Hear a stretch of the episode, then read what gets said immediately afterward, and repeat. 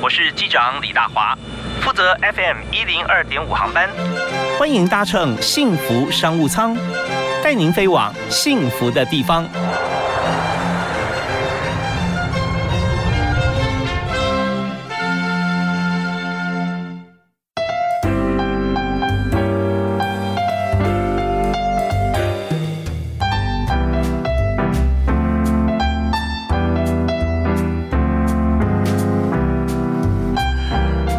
亲爱的听众朋友，大家午安啊，下午好，马上要晚安了。那么现在在冬天嘛，天黑的特别早，呃，但是我们在明下午五点到六点这段时间啊，下班之前或者现在在下班回家途中，我们就可以充电一下哈，满满的这个资讯给大家。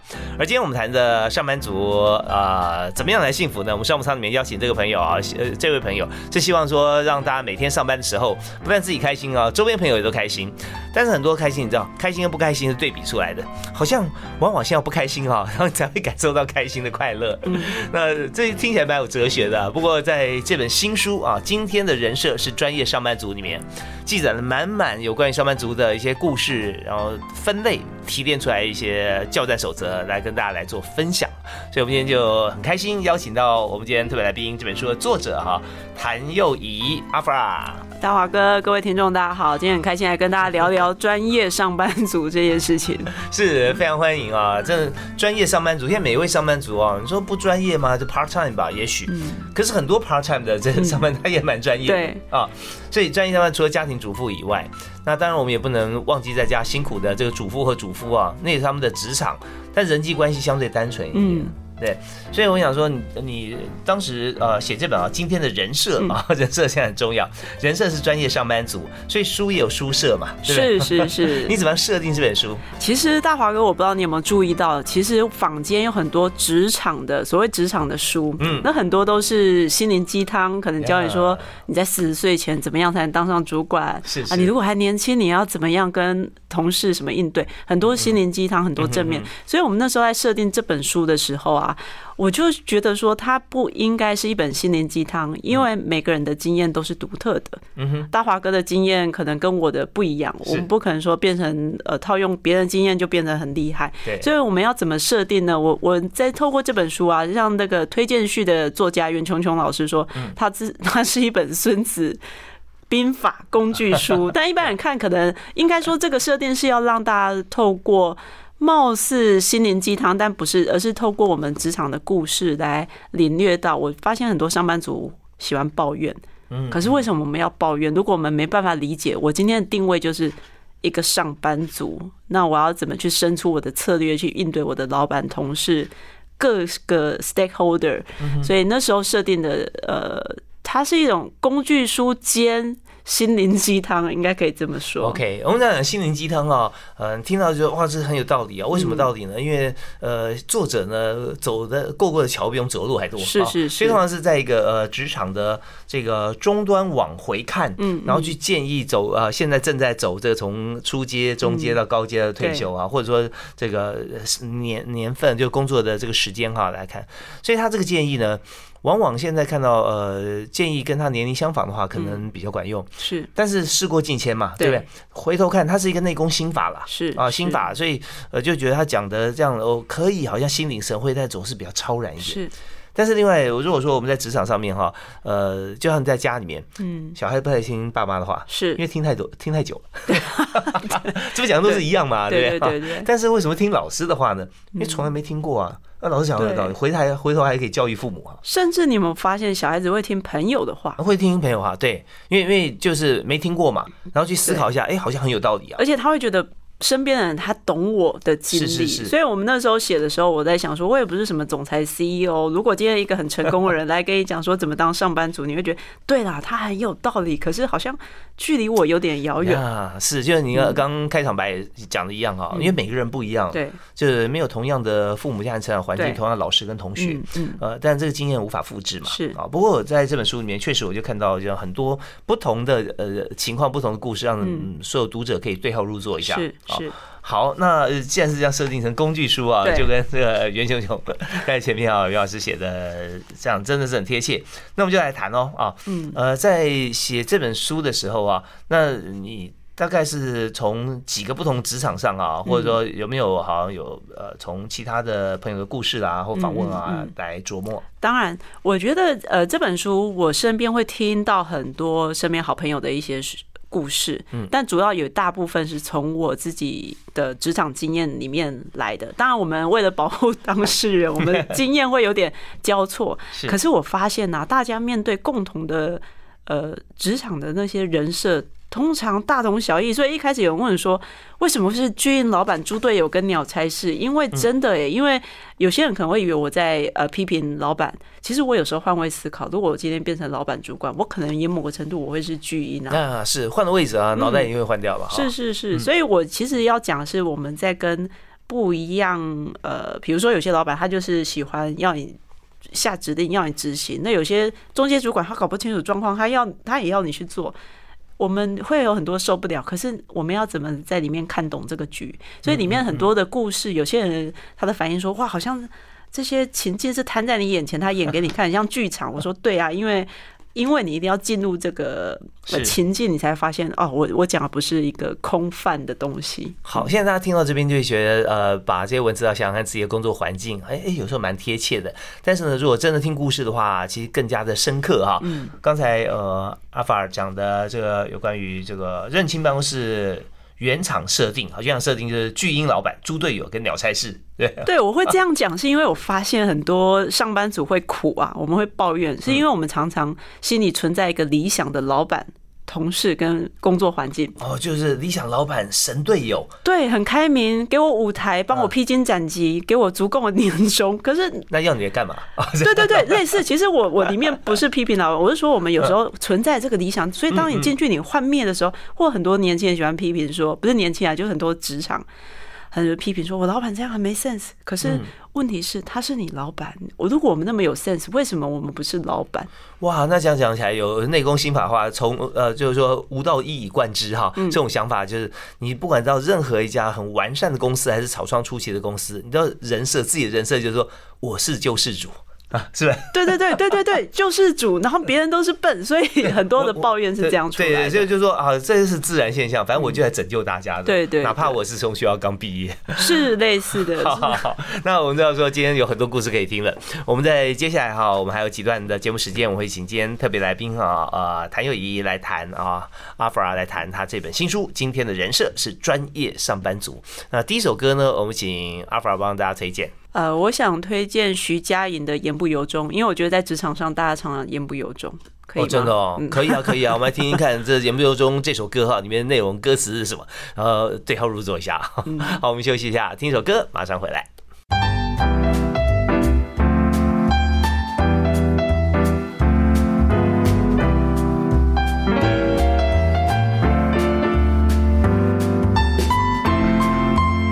听那首歌哈，言不由衷哈，是今天我们特别来宾谭友谊啊，阿弗拉来推荐给大家。我们谈的是上班族哈，上班族言不由衷这件事情，觉得好像本来是一些比较不是那么正面的一些形容词，但在书里面我看封面就有上班族啊，不是很辛苦，是上班族心会苦 哈。所以呃，因为想着总是自己，那成熟工作者呢，他不是拼实力而已啊，而是在拼演技啊。所以有时候真的人生如戏，戏如人生啊，就不知道说到底演的是真的还是对，真的就是这样子。我我觉得好像大家听到的不拼实力、拼演技，好像听起来有点负面。嗯哼。可是我我觉得成熟的上班族他都会知道演。我所谓的演，就是比如说我们即便要跟老板讲一个真心的回馈啊，或是跟同事的沟通，有些直球对决直接讲会酿成灾难。啊，对对对，所以我们有点面子问题嘛，是是面子问题，所以我觉得成熟的工作者他也不是在演，而是他知道怎么铺陈，呃，怎么沟通才能达到他的效果。哦，所以这个演技事实上在上班族工作过程中是不断的学习，是没学习说用什么样方式来跟其他人相处嘛，是是。对，如果说只只是用自己原先的第一呃原厂设定啊，那可能就不行了。对，所以我我会用一个这个比喻，像演员，我们知道比较生嫩的演员，他就背台词给你听，你一看就是哎假的。可 是很成熟，他已经知道说这个跟我对熟悉，他的痛调是怎么样，我要用什么样的呃 tempo 情境去跟他应对。是，其实人生之所以丰富啊，就是经历过各种不同的环境，去了解不同人的需求，事情怎么做，那再内化成自己的行事作风。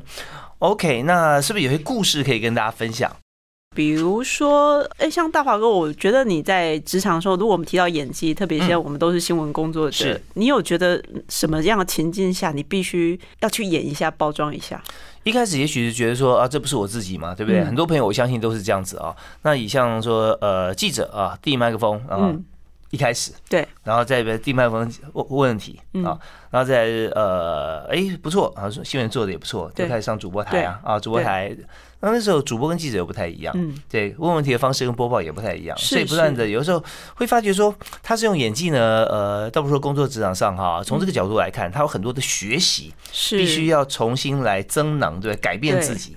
对，甚至有时候有些情境可能不是我们原始设定喜欢的。刚才大华哥问我说有没有什么例子，比如说我有个老板，他很喜欢用工作群组，嗯嗯嗯，Line 的群组。那我的老板他先前是那种呃特种部队出身的，又是数学精算系出身的，所以他觉得会数学的人很聪明。所以呢，这个老板空降来以后，他就开了一个群组呢，他常常在群组里面。丢数学题考大家，那大华哥，你想想看，我这种文科生，我们不会，我们不会回答讯息怎么办？然后老板又有点过度，因为他他的人设就是我们每天要自强不息，他有军人那种，所以当他过度的在这个赖群组的时候，我们发现。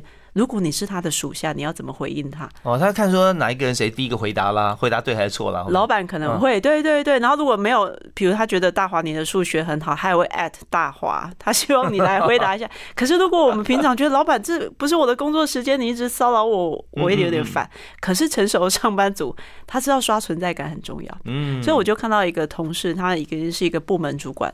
那我就观察到他平常在工作跟同事应对，他不是一个很配合的人，他是比较跟我有关，我会跟我无关，我不太会帮你。可是每当老板在那边出数学题什么，他会立刻秒回。他他是文科生嘛，他就会写说数学是宇宙的定律。嗯嗯嗯，呃，数学是宇宙的定律，所以我想哇，好高明哦。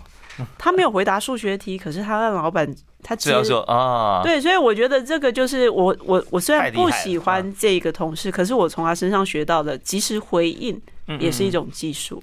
所以就是呃，老板或者说主管甚至家人啊，我们现在的通讯软体太多了，对啊，社群软体很多。那如果说你是呃，他对方是不是期望你回，你马上知道了？嗯，就说你回什么跟回与不回这差别很大。你就说，就是说，你觉得数学题你不会，然后因为我不会嘛，所以我就不回。嗯，那对方解读不是说啊，你正在思考，而是说你不理我。对对对对对，我而且我后来发现，像老板也会 cue 我什么的，我就会跟老板开玩笑说：“哎，老板，我数学真的不好。”那老板很热心，他会私私讯我教我。是。然后后来我就说：“老板，你再问下去，我要考你西洋文艺史。”这样子，就是我觉得有时候人生要不你要。懂得互动，那如果你坚持你都不理老板，你就人设要从一而终，就嗯嗯始终不理老板这样子是，所以在上班族有很多内心戏啦，不断转折，就是说啊，我这不会或者会，这个时间我就算会，我要不要回？我回了他会不会继续来跟我是啊，一直在在在跟我聊，对不对啊？那就选择不回啊。你应该知道我在忙吧？对，我发现主管是 他容易。他其实是孤单的，所以有时候我观察到一些同事，他比较会跟主管聊一些五四三。那一般旁边人看到就会觉得啊，他就是喜欢，呃，就是老板身边的人啊。对对对，但其实他也黄党啊，这样对对，但。然后他做事能力可能还好，老板为什么不喜欢他？我觉得回到人，我们喜欢有同伴的感觉。好，那我们就直接进入一个主题啊，我们接下来聊就是说聊老板这件事情。嗯，有个章节写“醒来吧，这个世界上不存在完美老板”。嗯，啊，所以我们来谈谈看啊，有没有完美老板？如果有完美老板是，什么样子？哈，那不存在完美老板，那我们该怎么做？好，我们休息一下，马上回来。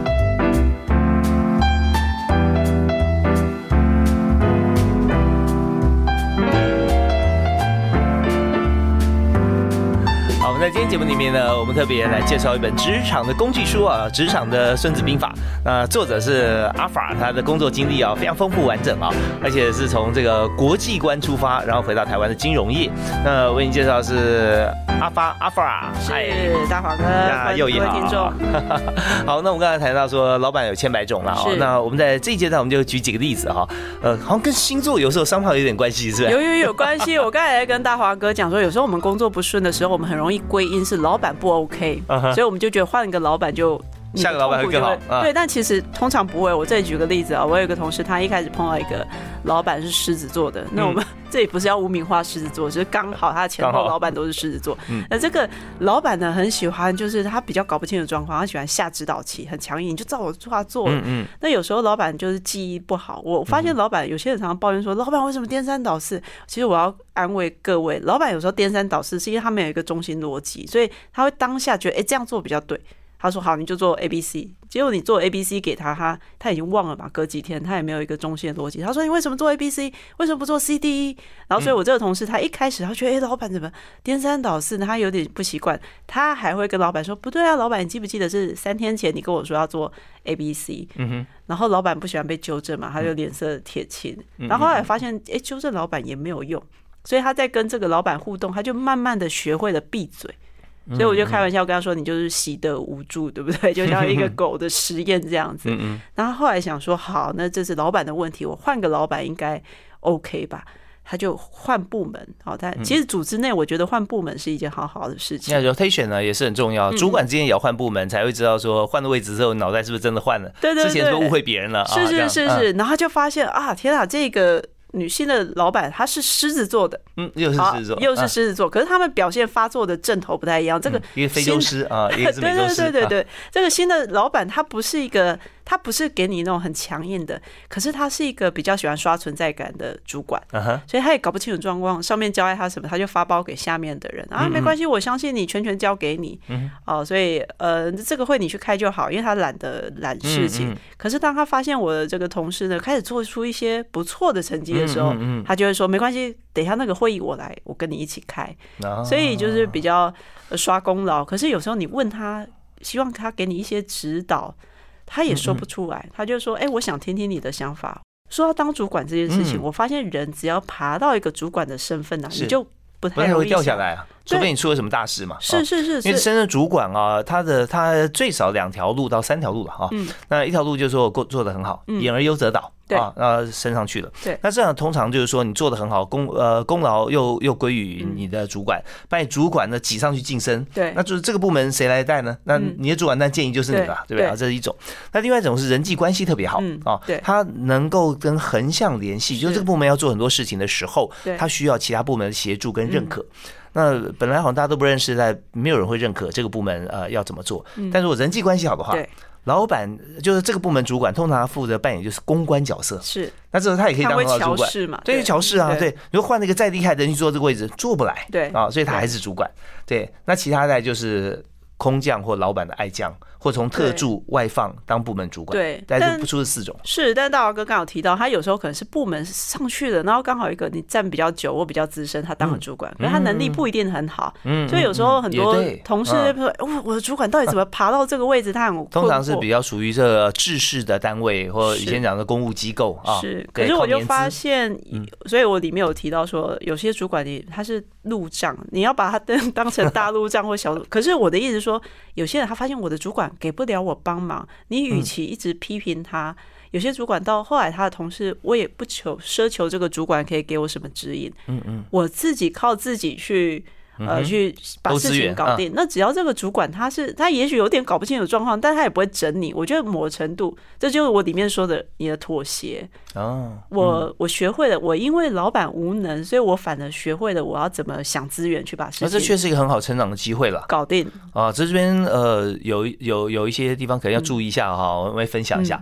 就是说，如果这个部门呢，嗯，长久以来这老板都是这样子的话，他也变成一个天花板了。是因为你没办法超越他嘛？对。所以这时候你反而要跟其他部门要多多交好，那别人看到你的能力，也知道说这些你这个部门出去最主要的亮点都是你做的，对，那大家会来挖角，是对，不然你再怎么样也升不了。到老板的位置，因为老板不会动。是是，其实我自己前阵子离职，我也是，你会看着你前面那个 leader，那不管是因为有时候老板大老板提拔是这个中间主管对他有帮助，所以他提拔他。呀，可对我们同事来说，我因为你你会变成我的天花板。嗯哼，呃，所以我觉得我很鼓励大家在你一定要表现跟其他部门创立友好的关系。有时候我觉得。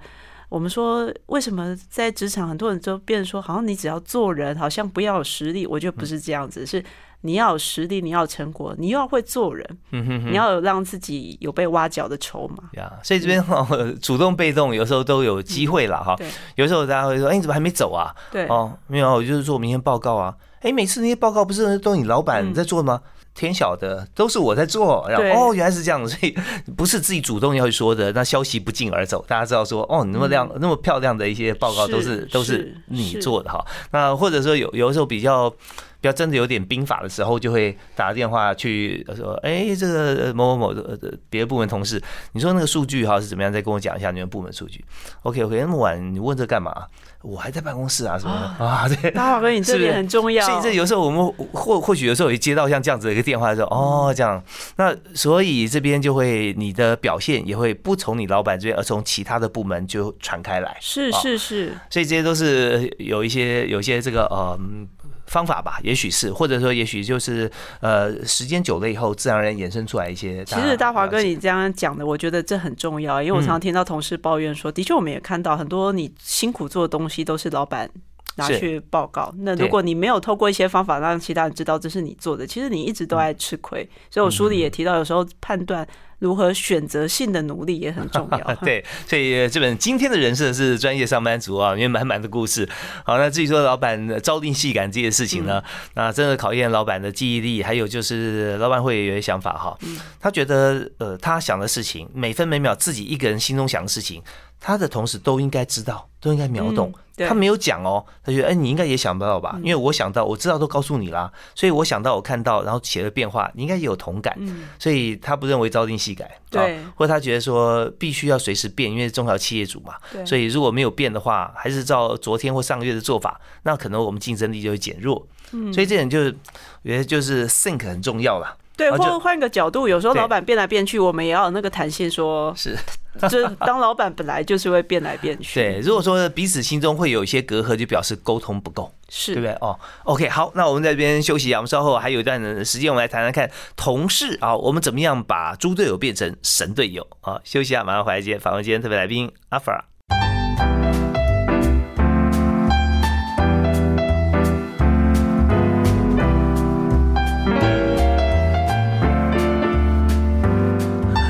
我们刚谈完了上班族哈，这个每天都要看老板的心情啊，看老板的脸色啊，这样讲起来好像是有点有点有嗯有有有点。卑微吧，哈，事实上其实不是这样的，因为老板呢也天天在看大家脸色，是是没错。好，所以我们今天就特别邀请阿弗拉谭友仪来谈他的新书。今天的人设是专业上班族。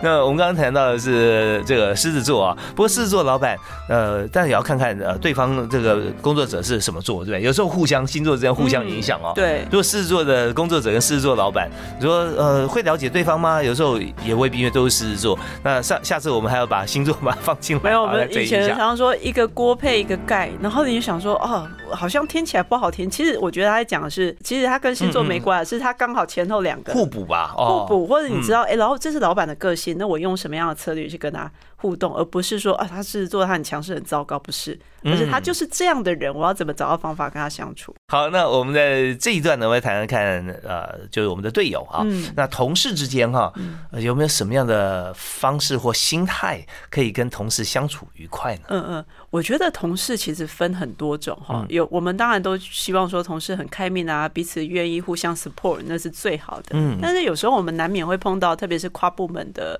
呃，协调的时候，我们碰到有些人，他不太愿意，好像不太愿意帮我们忙，不太愿意配合。那我一开始会觉得说，哎，为什么我们大家不是把事情一起做好吗？我跟你要个资料什么，为什么你都不给我？对我后来领悟到，是因为有时候我们在处理一些方工作啊，你手中重要的事情，你的 KPI 不一定是对方的 KPI。呀，是通常有时候。不是就算了，有时候还是你的 KPI 好的话，他 KPI 可能就不好。是是是，然后他也会想说，哎，我为什么要帮你？所以回到，我觉得我们随着变成成熟商办组，我们要去说服人，要去跟人家沟通。我觉得我们都要先问自己：我要求他帮我做这件事情，我要求跟他合作，对他的好处是什么？嗯嗯。我觉得如果没有办法参透这个，我们一直被拒绝啊，或者是被摆架子，都是很正常的。像我举个例子啊，我有一个呃公关部门的同事，我们一些拍影片要负责公关，所以我们很多东西都要经过他审核。嗯哼。可是有时候找他审核，你就发现，要他不他不回你简讯，他不回你 email，因为他在乱群组里面在回老板的简讯，或者是他就会挑一些小毛病。嗯。呃，比如说你拍一个 video，他就会给他看，他就会说：“哎，你这个受访者这个大华，他身上穿的史努比。”嗯，哎，你说史努比怎么了吗？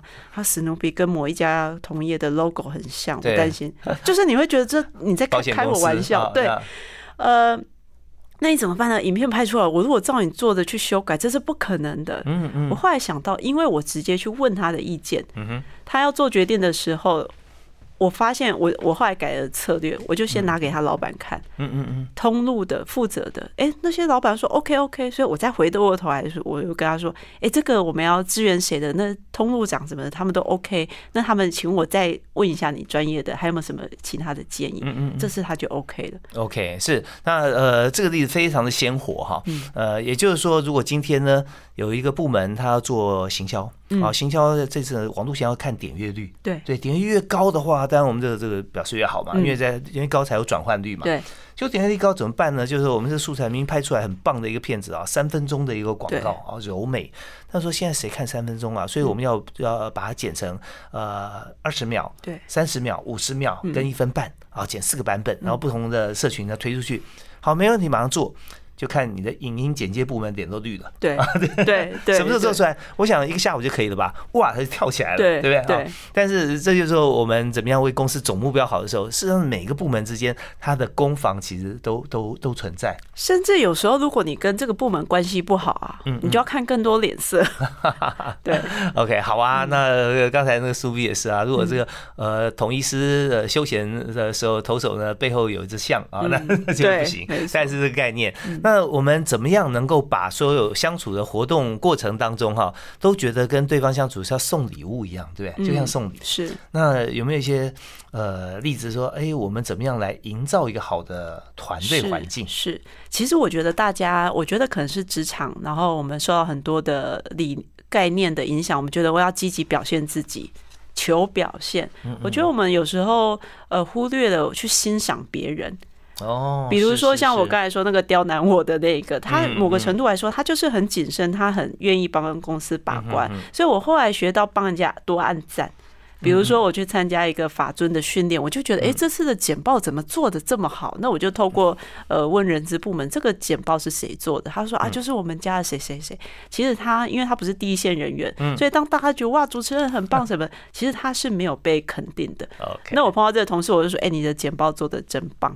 那我们累积的这种信，人家知道说，哎，你是欣赏他的，点出。其实后来在有时候工作接触的时候，你碰到这位同事，他会很乐意帮你忙的。嗯，一开始还很怀疑说，哎，奇怪，为什么赞美我，对我那么好啊？对，我觉得赞美要基于真实，比如说要有有凭有据啊。是是是，或者是不要人家常常听到，比如说，哎，大华哥口条很好，很帅。他说，我听太多了。但是如果你你够熟他，你观察他，你观察到一个别人都没有发现，但是他真的做的很棒，或他帮到别人，你把他点出来，我觉得大家都是感受到你那份善意。是。每个人上班或者说生活过程中都需要很多鼓励啦。哦。那这鼓励如果真的很贴心，讲到心坎里面，那真会感激，因为真的工作是很辛苦、很累的啊。是是是，要要要做出有价值的事情，而且被别人看到，那呃，而且表达出来，你就觉得哦，我今天真的是我做这个没有白做啊。对，好，那我们休息啊，我们稍后回来再谈谈个人怎么样提升。我们继续访问今天特别来宾谭佑仪阿法。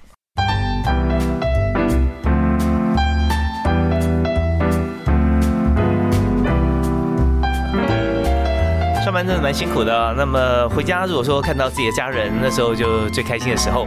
那有想过说，如果上班哈，每天都很期待啊，早上起来说哦我要去上班了，然后看到同事觉得哇好开心啊，跟看到家人一样，哇那真的可能是最高境界，很幸福啊。那这种工作呃存在，应该还是有，应该还是有，还是有。你看讲到这边就是很很有，我们都会觉得啊，应该还是有啊。对，我相信每一位上班族都一定有过这样子的一个心情跟经验，嗯，但是不是能够长久，这是很大的问号了。因为上班的这个工作瞬息万变嘛，今天战友，明天变成对手，是啊。好，那我们来看说，既然是这样子一个呃多变的一个环境啊，那我们怎么样能够自处？嗯，所以上班族要怎么样自我提升，在哪些险境当中哦，不但求生还可以进步呢？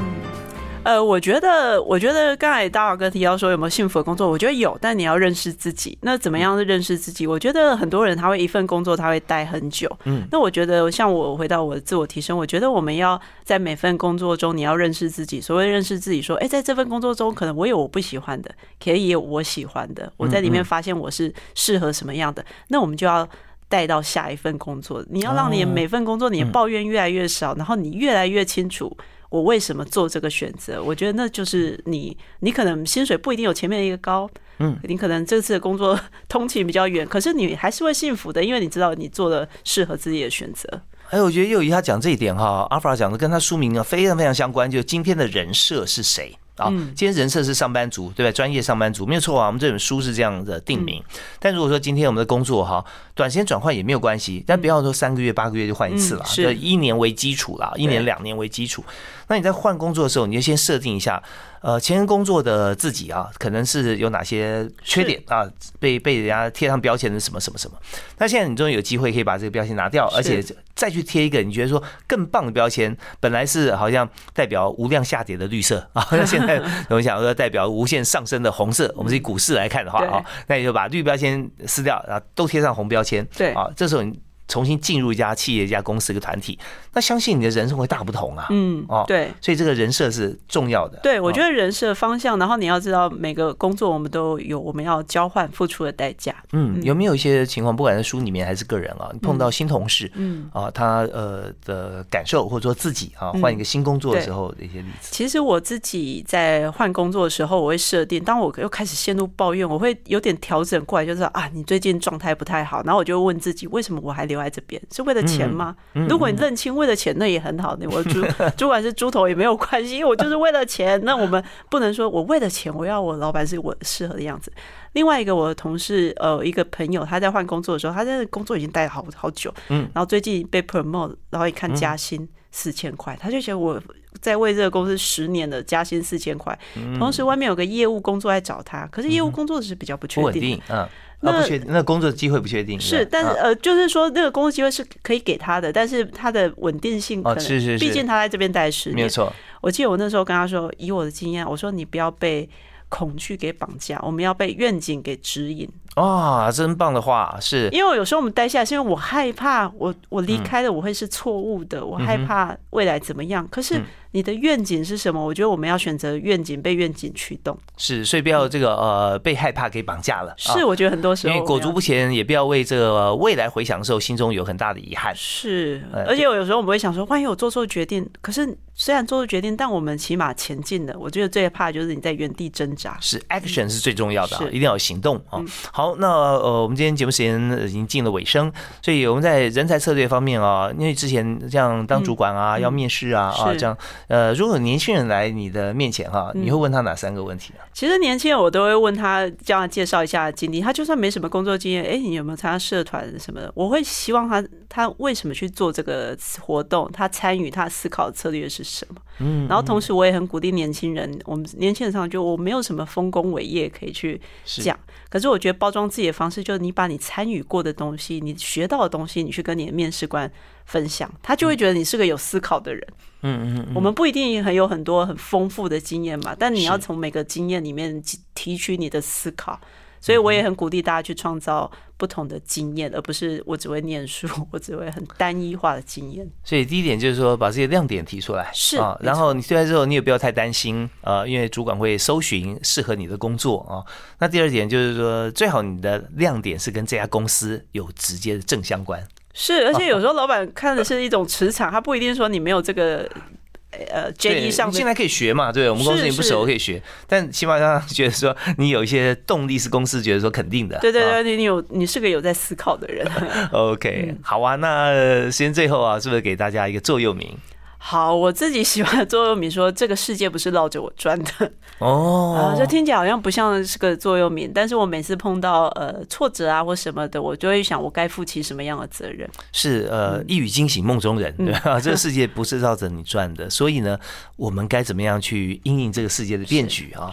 那当然回到这个呃，就是这本书啊，今天的人设是专业上班族，里面提到说，这个职场如剧场，每天进步。演技啊，进步百分之一啊，这个零六分离的快乐就会满出来，因为百分之一呃，一年就会进步三十七倍。是，但这个百分之一不是零点一去乘哈，而是用一点零一啊。